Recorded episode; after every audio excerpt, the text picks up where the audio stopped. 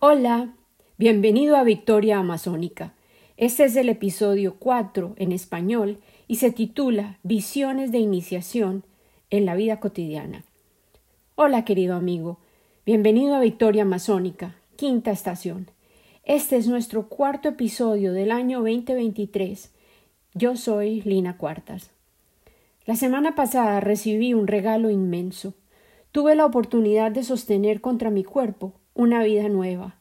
Conocí a Ayla, una bebita que acababa de cumplir un mes, y exploré, como si fuera un cartógrafo del asombro, la perfección de sus manos, las minúsculas, pero obviamente fuertes uñitas en sus deditos que con ansia buscaban asirse al sentir piel humana a su alcance.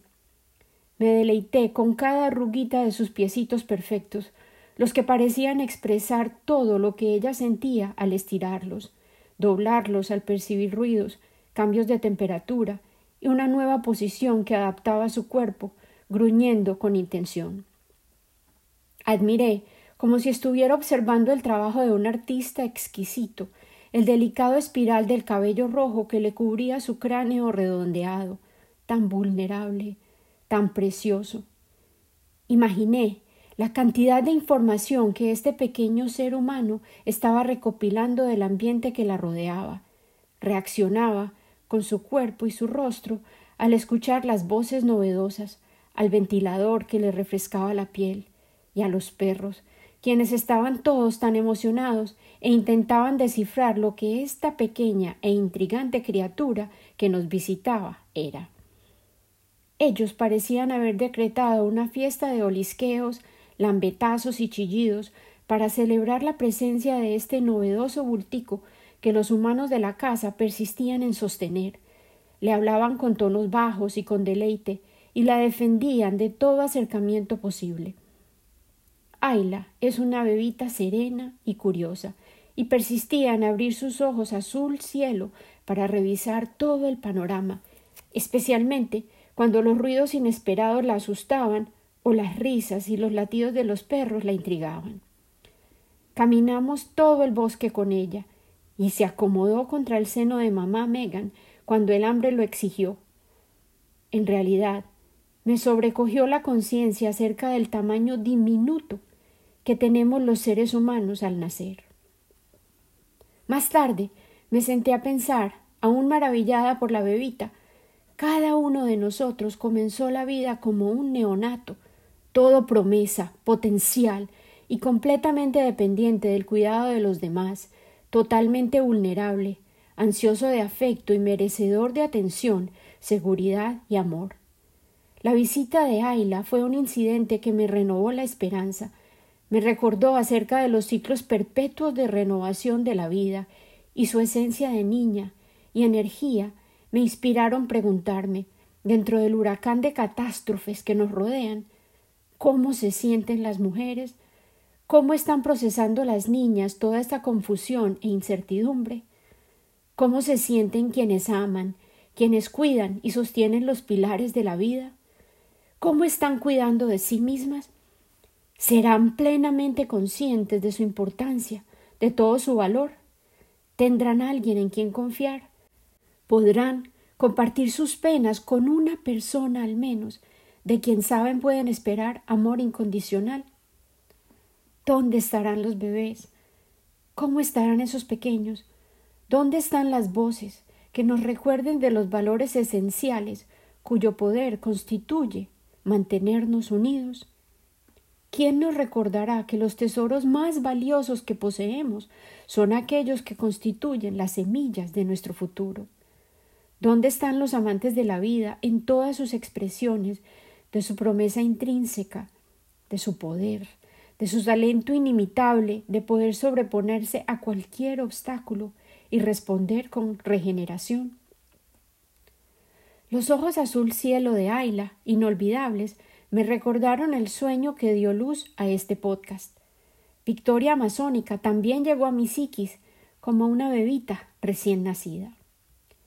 El nacimiento de Victoria Amazónica lo viví y observé en un sueño vívido que tuve hace unos diez años. Me podía ver a mí misma sola en el centro de una maloca y estaba pariendo en cuclillas. Me sostenían fuertes mis piernas, como las indígenas suelen dar a luz, y me bañaban rayos de luz generosos que se filtraban a través de la ventana solar, que estaba justo en el punto del techo tejido donde se encontraban los cuatro postes estructurales de la enorme choza.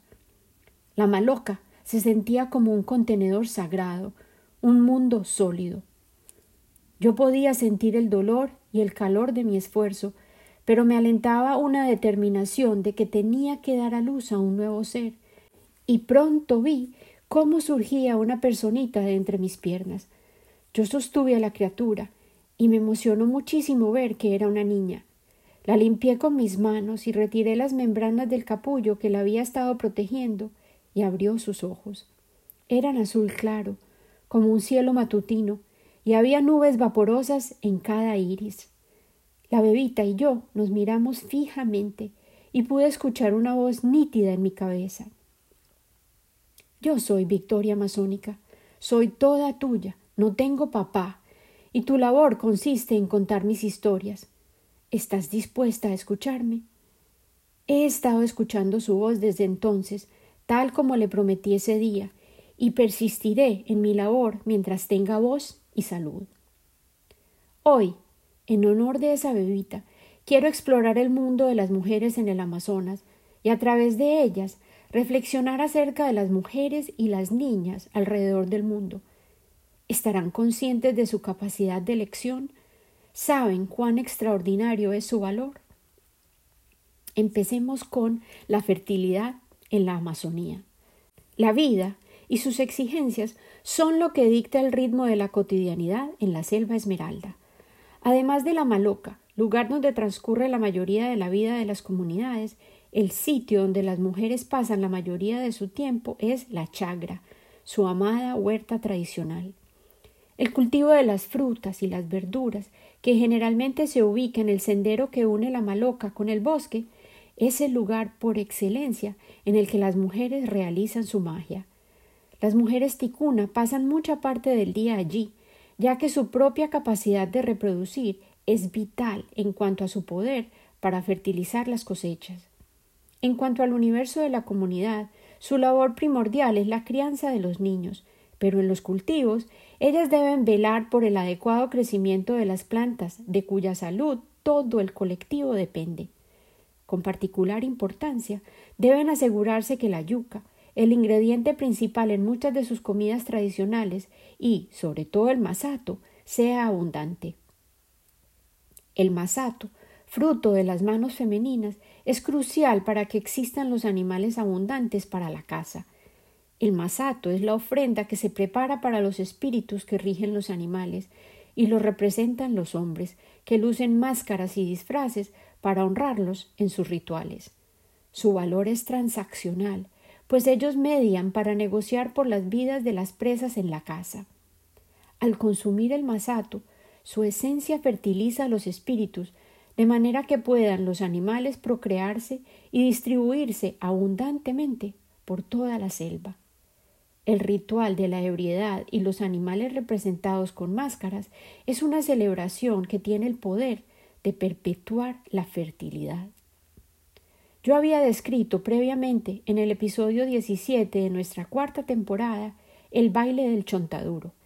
Esta es una celebración anual en la que la fertilidad y la abundancia de animales para la caza se afianza mediante el baile entre comunidades asociadas y el festival mismo. Me parece tan conmovedor y representativo de nuestra humanidad compartida el hecho de que por todo el mundo, en esta época de transición de estaciones, los carnavales que incluyen máscaras, alcohol y parrandas abundan, y que celebremos individual y colectivamente el renacimiento de la naturaleza, nuevos capullos y flores y la promesa de poder divertirnos juntos, afuera, de nuevo. También me inspira que los habitantes originales de nuestros bosques, sin duda, tuvieron sus propias versiones de estas festividades hace miles de años, y muchos de ellos aún persisten en conservar sus propias costumbres de celebración, y cuando les es necesario, se adaptan a las nuevas realidades de su existencia amenazada. Los ticunas creen que en el comienzo del tiempo no había diferencia alguna entre los seres humanos y los espíritus inmortales. Las máscaras no eran necesarias en el pasado, ya que los inmortales mismos participaban en los rituales. Este estado original se perdió al cometer alguna infracción en las reglas, y las máscaras fueron la manera de restablecer la comunión con los inmortales y compartir con ellos sin interrupción los rituales. Las máscaras se crean colectivamente y se comparten entre las comunidades que tienen vínculos familiares. Hablemos de la pelazón, que es la celebración de la transición de las niñas que se convierten en mujeres. Los ticunas en particular, que habitan en el noroeste de la Amazonía colombiana, celebran la pelazón, el ritual de iniciación que marca el momento en que una niña se convierte en mujer, hecho que ocurre cuando tiene su primera menstruación. Antes de la ceremonia, el tío del lado paternal de la familia dirige a las mujeres y les instruye para que elaboren pulseras y coronas para la niña que se va a honrar. En el pasado, este ritual duraba varios meses. Durante todo este tiempo, la niña se aislaba, lejos de los ojos de los hombres, en una plataforma creada justo debajo del techo de su casa. Allí la cuidaban e instruían las mujeres de la tribu, en cuanto a todas las destrezas necesarias para convertirse en un miembro útil que participaría activamente en la vida de la comunidad y los saberes de una esposa productiva. Este período de reclusión simboliza la formación de la crisálida que otorga protección a la niña que aguarda el momento adecuado para convertirse en un ser nuevo y diferente. Para las comunidades contemporáneas, la fiesta dura varios días en una versión más corta del ritual tradicional y significa el fin del período de aislamiento de la niña. La niña luce marcas de jugo de huito que se vuelven azul sobre la piel y plumas sobre su cuerpo. Antes de ser vista por los asistentes en una choza remota, la pariente elegida cubre el cuerpo de la niña con el atuendo decorado con plumas que se ha elaborado cuidadosamente. La niña sale del encierro vestida de pies a cabeza, con detalles, y rodeada de su comunidad, quien la acompaña y la protege. Luego la presentan formalmente en sociedad, ya como una mujer adulta. Los hombres enmascarados aparecen durante la celebración, representando a los parientes de los animales y a sus espíritus, portando escudos decorados con muchos colores. El masato y la carne asada elegida especialmente para la ocasión se sirven para compartir con todos los invitados. Al final del ritual de la pelazón ritual, la niña baila con las mujeres, quienes le recuerdan sus responsabilidades futuras y le van arrancando todo el cabello hasta quedar calva. Ella dejó la comunidad siendo una niña y regresa con las mujeres como parte de su colectividad. En los rituales ticunas, los miembros de cada mitad del clan desempeñan un rol específico, dependiendo de la razón de la celebración.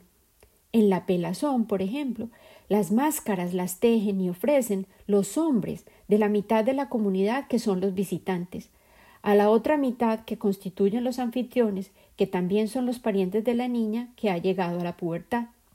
Ella deberá casarse con un hombre de la mitad visitante, de manera que se mantenga la salud genética. Algunas de las máscaras que lucen durante la pelazón tienen nachines o escudos tejidos de yanchama. La yanchama es fuerte y al mismo tiempo flexible. Es un material que se obtiene de la corteza de los árboles, al tratarla y aplanarla con un delicado proceso.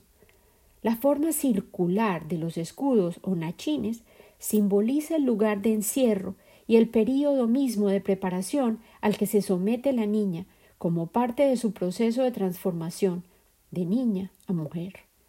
Hay un momento específico del ritual durante el cual la niña se sienta sobre los nachines que la protegen de los peligros inherentes a su estado de transición. Los niños, por supuesto, también pasan por pruebas iniciatorias al convertirse en hombres, y éstas varían según la comunidad. Algunas requieren expediciones de caza elaboradas que deben vivirse a solas en la selva. Otras incluyen las mordidas de las hormigas bala al estar viviendo el dolor a voluntad, el niño está demostrando la capacidad de poner el bien de la comunidad por encima del suyo propio, lo que se considera ser la marca de un verdadero hombre. También hay pruebas de fortaleza, destrezas y resistencia, que a menudo determinan la posición que el joven adquiere dentro de su colectivo y que deben ser sorteadas con éxito para que se le autorice el desplazamiento del lugar de los niños y las mujeres dentro de la maloca al lugar preferencial que habitan los hombres, donde se comparte el mambe, generalmente en discusiones que lideran los mayores y el chamán, que también incluyen sesiones de narrativa y jornadas de visión. Los rituales constituyen portales poderosos de crecimiento, transformación y el paso hacia nuevos comienzos, Nuestras sociedades contemporáneas parecen haber desechado muchos de los rituales compartidos, pero al observar la emoción a nivel global de todos aquellos que podían volver a vivir el carnaval, fue imposible no establecer un paralelo.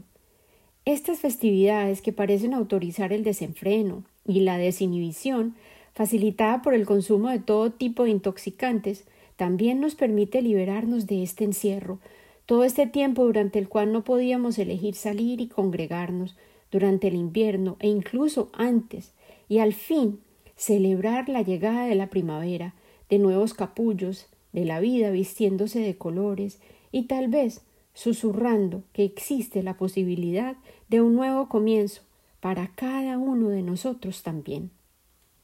En nuestras vidas actuales al compartir la incertidumbre y las crisis simultáneas que vivimos a nivel global, parecemos estar viviendo ritos de iniciación que creo comenzaron desde el prolongado encierro debido a la pandemia y aún persisten en las maneras radicalmente alteradas en las que están fusionando nuestras instituciones. Michael Mead, al describir el fenómeno de la iniciación, afirma todo aquello que nos inicia nos marca de manera imborrable, y lo que nos marca nos puede ayudar a iniciar a otros. Existen momentos críticos en cada una de nuestras vidas en los que no elegimos lo que sucede, y al contrario, nosotros mismos resultamos ser los elegidos. Nosotros, quienes estamos vivos ahora mismo sobre la tierra, durante estos tiempos confusos, podemos elegir estar conscientes durante este proceso de iniciación que está viviendo la humanidad en pleno. Nuestras maneras habituales de ser están siendo cuestionadas. Nuestros sentidos se están abriendo a maneras alternas y nuevas de ver la vida, nuestra relación con la naturaleza y nuestro rol dentro de la vida del planeta. Es preciso replantearnos todo. Mead describe también la oportunidad inherente a esta fisura que está creciendo entre lo que éramos como individuos y como humanidad en colectivo al comenzar el año 2020 y lo que somos hoy al comenzar el mes de marzo en el 2023. Mead afirma todo aquello que interrumpe, nos quiebra y nos abre, o nos desbarata, bien sea un trauma de pérdida o la emoción de un logro anhelado. Todo ello nos inicia hacia un conocimiento más profundo de nuestro propio ser, en particular, un entendimiento específico acerca de la naturaleza y el estilo de nuestra alma particular. Avanzar hacia la iniciación también significa que no volveremos atrás. En el sendero de la transformación no hay regreso a la identidad o el sentido de la vida que tuvimos previamente. Mead concluye con una invitación, la que hoy quiero extenderte. Hoy vivimos en tiempos de dificultades inusitadas y cambios irreversibles, y si podemos tener confianza plena en nuestras propias almas y entregarnos a todo aquello que nos llama, estos tiempos pueden también ser de iniciación. Mi sueño del nacimiento de la pequeña Victoria amazónica también fue de naturaleza iniciatoria, y cuando yo respondí con el compromiso de actuar según sus deseos, su guía me llevó a escribir un libro, a ser su voz en este experimento de narrativa y a persistir en crear arte. El espíritu de victoria masónica informa mis decisiones y mi convicción de querer concebir mi vida en pleno, como un testimonio compartido de lo que yo creo, veo y aprendo. Una imagen que nos guía o una historia que nos mueve hacia la acción se denomina un inicio interno y se puede manifestar como un sueño, un cuento o una visión. Michael Mead, un contador de cuentos por excelencia y un estudiante del poder de los mitos durante toda su vida, nos dice Un cuento es más bien un territorio que un documento, constituye más bien algo como un lugar que podemos visitar y del que podemos aprender con cada visita, a través de él, encontrarnos con el cuento que contiene nuestras propias vidas. En mi infancia hallé un cuento en una antología de lectura de inglés que tuvo el poder de iniciar mi propio proceso de soltar las amarras del miedo, de la necesidad de adherirme a un sistema y la sociedad dentro de la cual crecí en Colombia, y después de vivir esa apertura en mi psiquis, la vida se convirtió en una fuente de asombro y oportunidad. Yo, con plena voluntad, abrí mi corazón y mi alma a las posibilidades ilimitadas de la vida, las que intuí permanecerían disponibles si yo permanecía alineada con mi ser interior, con la pasión que me atraía hacia la selva amazónica y la sabiduría de los ancestros indígenas que frecuentemente guiaban mis procesos de pensamiento. El título del cuento es El niño serpiente, y volverme a reencontrar con él este año es aún más propicio. Yo tengo la tradición de permitir que una imagen me guíe o simbolice cada año nuevo para mí. Este año había mencionado ya a Quetzalcoatl, la serpiente emplumada, quien se hizo presente en mis sueños y mi vida cotidiana de manera tan recurrente que fue imposible ignorarla, y entendí su deseo de entregarme reflexiones significativas acerca de su simbología, su historia, y comprendí que debía enfrentar mis sombras este año, la maldad que abunda en el mundo y el lado oscuro de la psiquis humana. Por tanto, intrigada aún más por esta coincidencia, me propuse redescubrir el niño serpiente. Encontré que el cuento era, de hecho, un fragmento de una novela llamado Ampao, cuyo autor era Yamake Highwater. Lo más interesante fue comprender, al realizar mis pesquisas, que Yamake Highwater era mentiroso y durante años vivió bajo una identidad inventada. Él había tomado ese nombre, Yamake, y dijo ser un indio cherokee, y bajo ese falso pretexto se lucró durante toda su vida, desempeñándose como artista, escritor y figura pública. Él era en realidad de ancestro judío, blanco, y tan solo fabricó esa personalidad de indio sabio para comercializar sus creaciones. Él logró engañar un país que anhelaba creer que él era el indio poseedor de sabiduría ancestral y recibió la medalla de honor Newbery de literatura infantil y aún fue invitado frecuentemente a participar como experto en temas indígenas. Tan solo décadas más tarde, un periodista reveló su farsa, y hasta hoy la mayoría del público desconoce su engaño. Sin embargo, aún quiero compartir el cuento del niño serpiente contigo. Resaltaré en particular una idea que fue la gema que permaneció en mí y que ahora, teniendo en cuenta todo lo que he aprendido sobre Jackie Marks, que era el nombre real de Yamake Highwater, resulta aún más impactante. Él le vendió a un mundo que estaba ansioso por tragarse la identidad que él fabricó, y a la luz de esa verdad descubierta, parece ser que él mismo era el niño serpiente. Jackie Marx se tragó las semillas de falsedad, las plantó y las propagó, y se las vendió a la audiencia ansiosa. Ahora te invito a explorar la narrativa que creó él mismo con esmero. El niño serpiente por un hombre que se llamó a sí mismo Yamake Highwater. Cuando llegó la primavera y en la noche se podía escuchar a los hombres de los clanes cantándoles a los espíritus de los animales poderosos, Ampao y sus dos amigos decidieron que explorarían las tierras que había más allá de su pueblo. Los hermanos nunca se habían atrevido a ir más allá del valle de su gente y los ancianos a menudo les advertían acerca de los peligros que existían en el mundo que había más allá de la pradera. Ampao, por su parte, era un explorador nato, y su fascinación por la aventura era contagiosa. Sus dos amigos no tardaron en animarse a acompañarlo. Muy temprano, una mañana, los tres jóvenes emprendieron su jornada en dirección hacia la cima más alta que se divisaba desde el pequeño valle. Cuando el sol regía el panorama muy alto en el cielo, los tres estaban cansados y hambrientos. Los hermanos se quejaron del calor y maldijeron las piedras que les herían los pies a través de las delgadas suelas de sus mocasines. Ellos no eran del tipo de persona que está hecha para la aventura. Ampao intentó animarlos, pero su entusiasmo no tuvo mucho efecto. El hermano mayor, en particular, era taciturno, y a medida que avanzaban por el terreno rocoso y estéril en el que no había fruto alguno para alimentarse ni agua. Los tres jóvenes buscaron alimentos por doquier, pero no hallaron nada, ni siquiera raíces tiernas ni frutos verdes.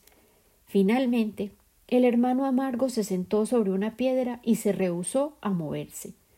Quiero devolverme, refunfuñó. No, protestó el hermano menor.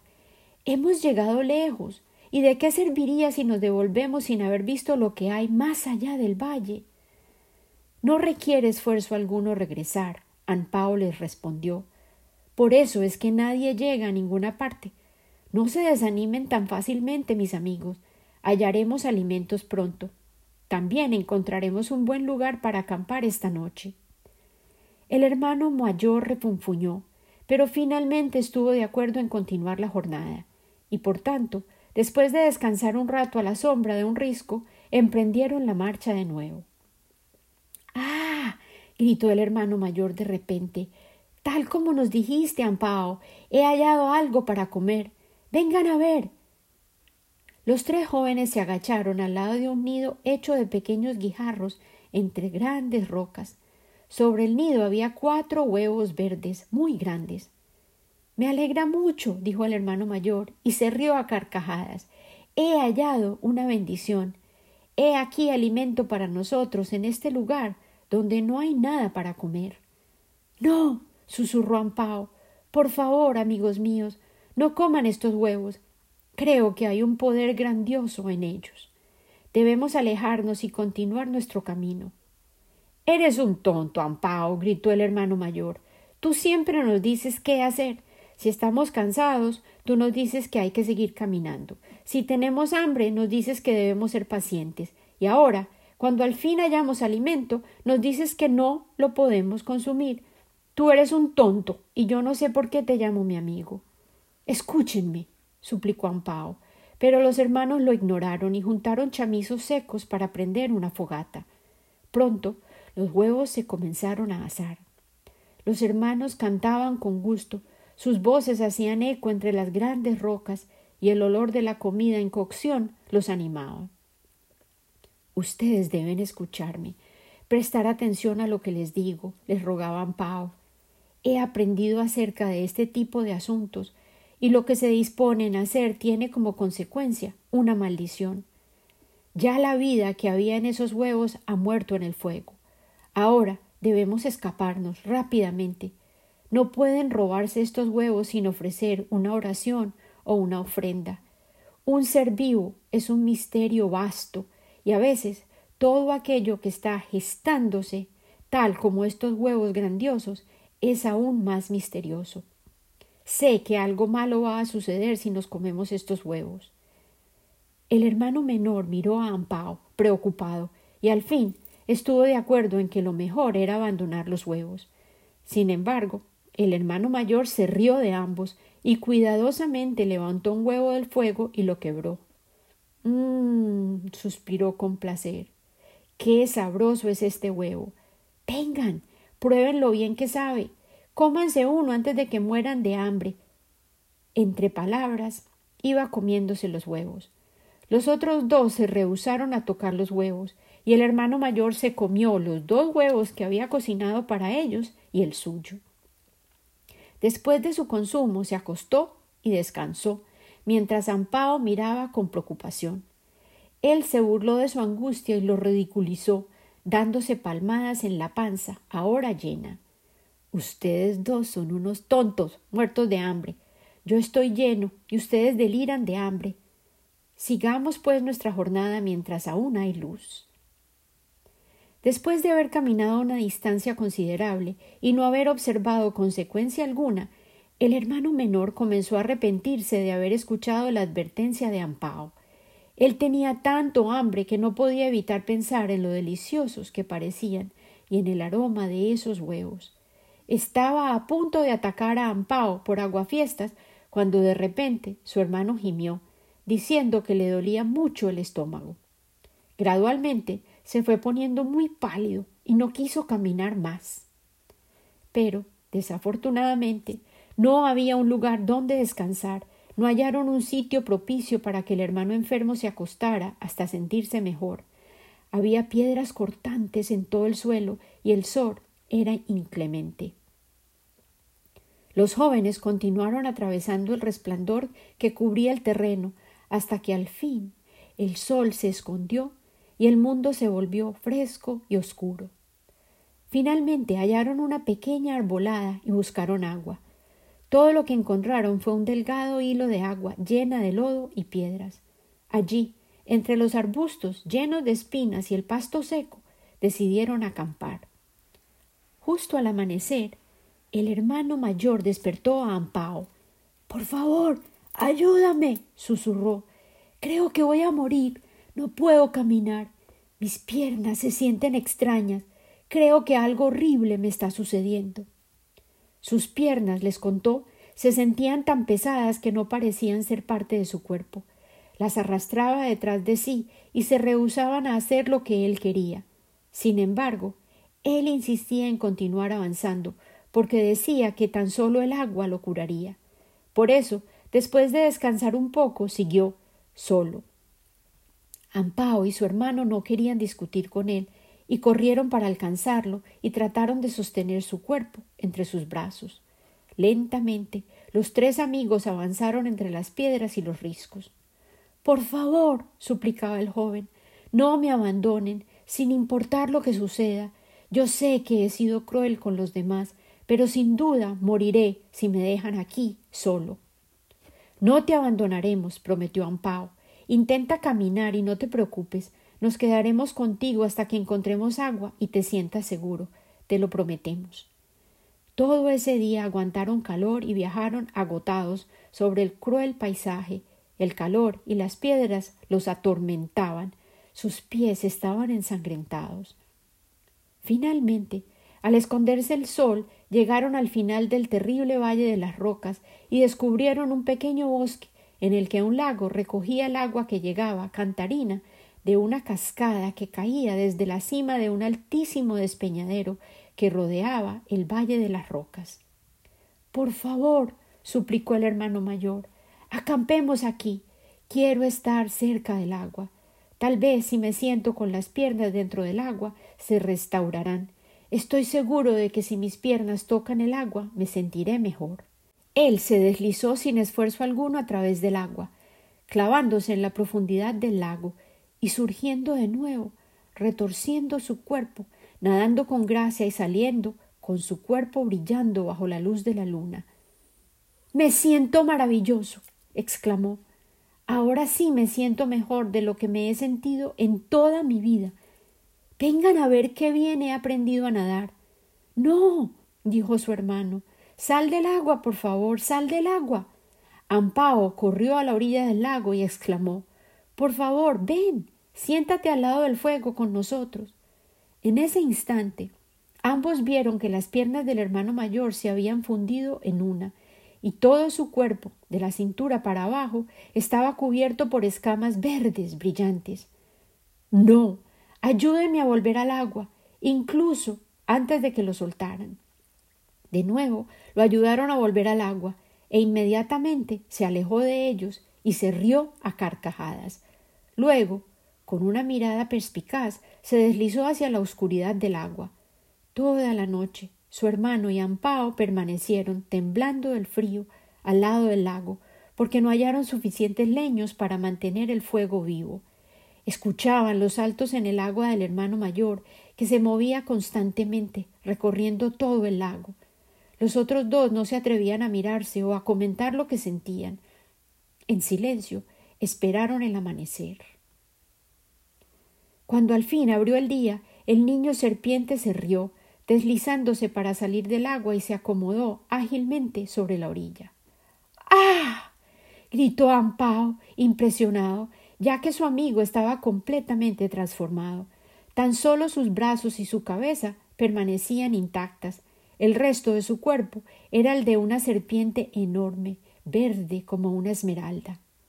Este es mi hogar, sibiló el niño serpiente, y se devolvió para el agua. Pero quédense conmigo un poco más tiempo, mis amigos, porque hay cosas que debo decirles antes de que nos despidamos. No lloren por mí ni hagan luto por mi ausencia. Hermano, cuando regreses a nuestro pueblo debes decirle a nuestra gente que debemos aceptar aquello en que nos estemos convirtiendo. He aprendido esto y sé que estaré bien. A veces crecemos para ser como todos los demás, pero a veces no. A los seres humanos les asusta convertirse en algo inusual, pero no debemos temer. Debemos ser felices con nuestra transformación, sea lo que fuere aquello en que nos estamos convirtiendo. Así es como debe ser, y así fue como se determinó que debía ser. Y sin más, el niño serpiente se rió con júbilo y desapareció. Su hermano lo llamó muchas veces y le suplicó que no se fuera. Le prometió que él encontraría a alguien con mucho poder para que lo volviera a convertir en un niño de nuevo pero no hubo respuesta alguna. Ampao miraba el lago desolado. Tal vez, dijo, él ya no quiere ser un niño. Y los dos quedaron en silencio. Los dos amigos recorrieron toda la orilla arenosa del río, toda la noche lloraron y oraron, buscando en la oscuridad señales del niño serpiente, pero él no regresó. Cuando ya comenzó a destellar el nuevo día, los dos jóvenes se rindieron al sueño. El día había sido largo y lleno de angustia, y tenían hambre y sed. ¡Shh! los despertó una voz. ¡Shh! ¡Despierten! ¡Shh! ¡Mírenme! Ampao se levantó, asustado, y miró al otro lado del río. Levantándose del agua se veía una serpiente gigantesca, cuyo cuerpo estaba cubierto por escamas verdes y azules luminosas, y en su cabeza había unos cachos gemelos. Él era la criatura más asombrosa que Ampao había visto en su vida entera. El hermano menor también había despertado y estaba arrodillado, aterrorizado por lo que había visto en el río Negro. No temas, mi hermano, aún soy tu amigo, susurró la serpiente por encima del agua. Sí, sí, el hermano menor lloró y poco a poco se incorporó y dijo Ya no tengo miedo y aún te amo, mi hermano. Por tanto, no llores. Sé feliz, porque al fin he encontrado el lugar donde en realidad pertenezco. La parte de la historia que siempre se quedó conmigo fue el testimonio del hermano transformado. Él dijo A veces crecemos para ser como todos los demás, pero a veces no. A los seres humanos les asusta convertirse en algo inusual, pero no debemos temer. Debemos ser felices con nuestra transformación, sea lo que fuere aquello en que nos estamos convirtiendo. Así es como debe ser. Así fue como se determinó que debía ser.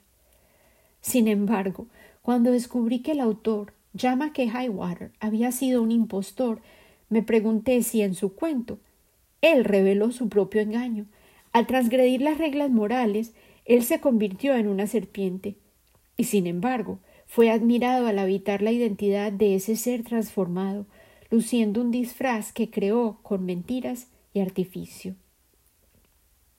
La historia lo recordará como un mentiroso, pero él construyó una casa de palabras dentro de la cual vivió cómodamente por años, pero la verdad implacable salió a la luz y sus cuentos, así como el testimonio de lo que hizo y lo que creó, permanecen. Espero que después de escuchar El niño serpiente, así como la peculiar historia de su autor, te sientas inspirado y tal vez recuerdes una historia que iluminó tu vida en algún momento y que permanece escondida en tu corazón, esperando ser recordada y recuperada. Somos criaturas todos que contenemos profundas contradicciones y nunca se sabe a ciencia cierta ¿Qué puede estar acechando bajo el agua? Con amor y la visión final de una cola agitada con deleite, cubierta de escamas verdes sobre el agua, bajo la luz de la luna, Lina.